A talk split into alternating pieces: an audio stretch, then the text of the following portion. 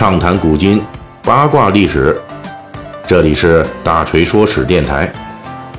我们的其他专辑也欢迎您的关注。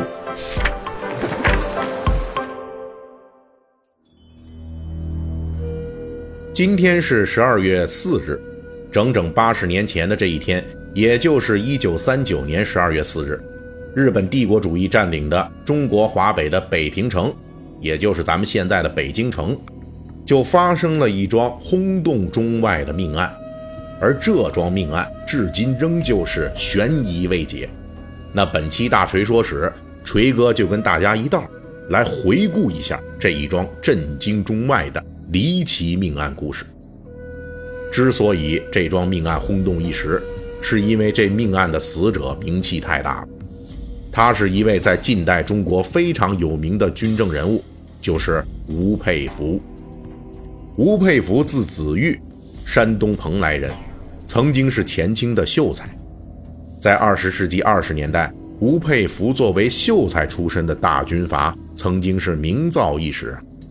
他是北洋系分裂之后的直系首领，曾经直接策划及参与过直皖战争、两次直奉大战等等的多次的大规模的内战，那曾经是称雄一时啊。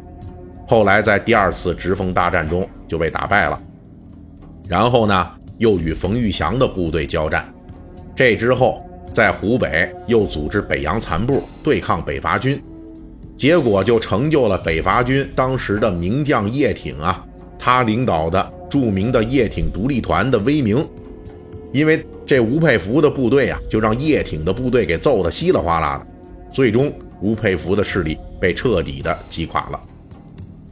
此后呢，这北洋势力为新军阀所取代，那吴佩孚本人也消停了，所以他就辗转的来到北平定居。当年他的老搭档，同时也是老上级，直系军阀的头子曹锟，他是跑到天津去了。这俩人啊，军阀下野了，退休了，于是就过上了这寓公生涯啊，反正打算退休养老，就做宅男了。那大锤呢？在这个高德地图啊，还有一档景区导览的节目，叫《大锤伴你游》。为什么要说这个呢？因为这个曹锟到天津养老啊，就是住在天津著名的五大道，现在呢，咱们叫五大道历史文化街区。大锤专门有讲解五大道历史的节目，大家可以到这个高德地图去搜索“天津五大道景区”，就能听到。这个五大道啊，当时住了好多民国时期的名人，这每个人的故事都很传奇，我觉得值得一听啊。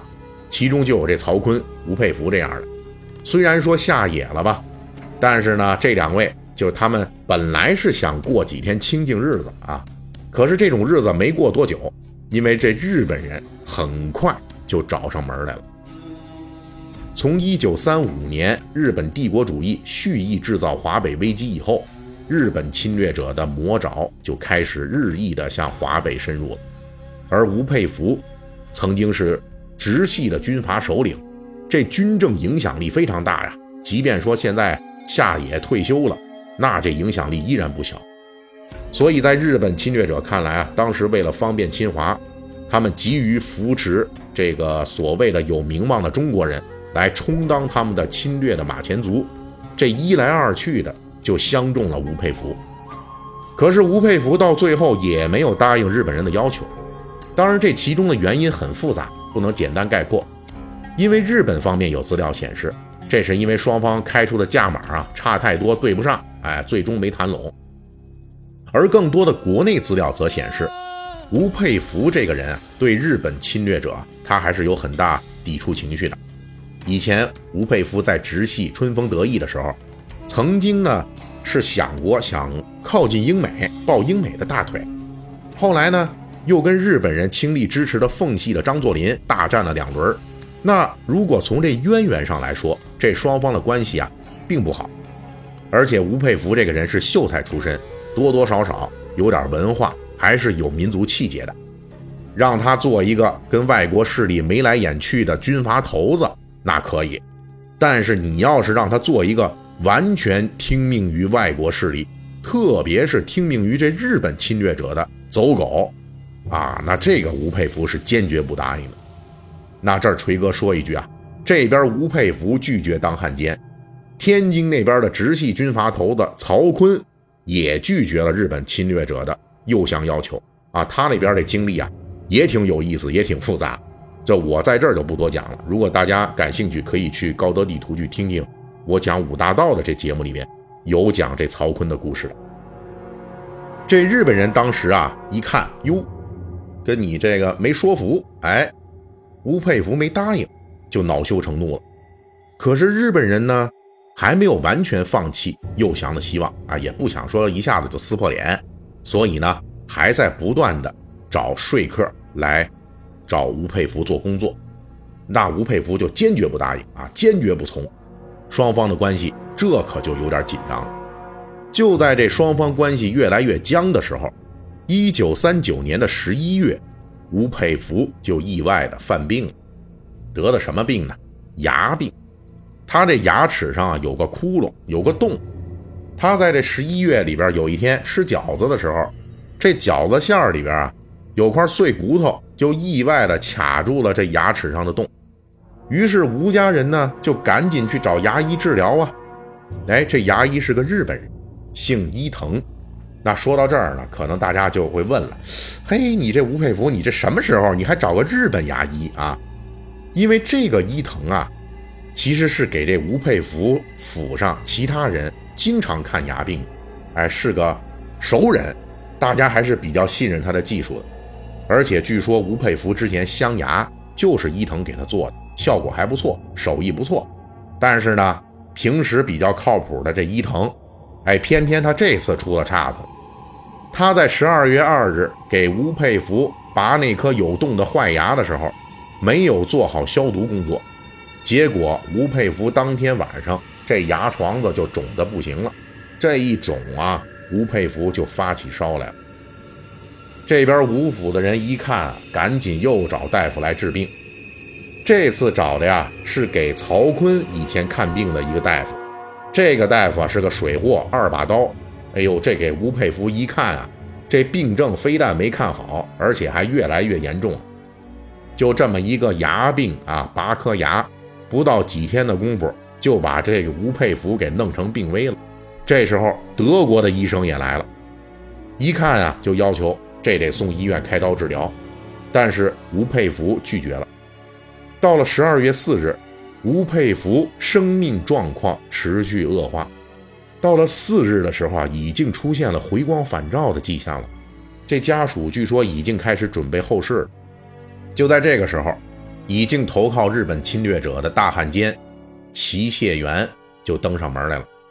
齐燮元在北洋时代啊当过江苏督军，跟吴佩孚同属于直系军阀，因此呢还算有些交情。齐燮元这回来的目的。说是要帮吴佩孚治病，所以呢，他还带了一个日本军医，叫四田一块来的。齐燮元等人就坚持要给吴佩孚做手术啊，所以直接带着这日本军医就上楼了。日本军医经过查看，认为可以试试手术，所以当场就开刀做手术。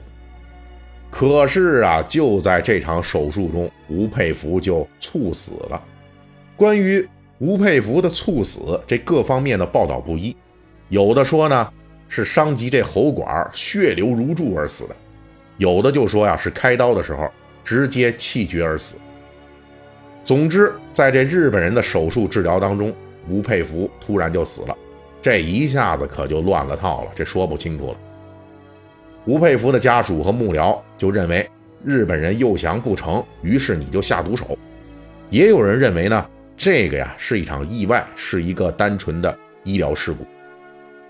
这一桩命案随即就引发了各方的强烈关注。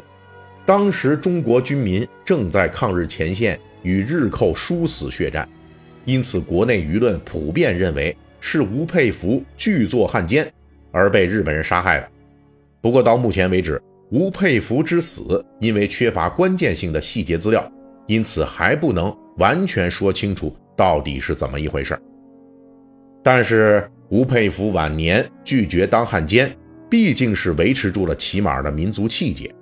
关于这一点，还是得到了当时人的普遍认可的。好了，行文至此啊，大锤呢额外的跟大家多聊几句啊，在如今的互联网时代，有些人呢往往会很轻易的对一个历史人物下结论，就好像说这一个人啊，说经常做好事儿，结果他做了一件坏事儿，立马就十恶不赦；又或者说一个经常干坏事儿的人，做了一件好事儿，哎，就洗白上岸了。其实这些观点，如果从历史的角度来说，那都是不可取的，是比较片面或者偏激的态度。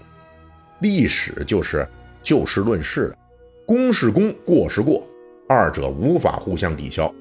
具体到吴佩孚来说，他在做军阀的时候，那是干过坏事这是事实；而他晚年能够坚守民族气节，这也是事实。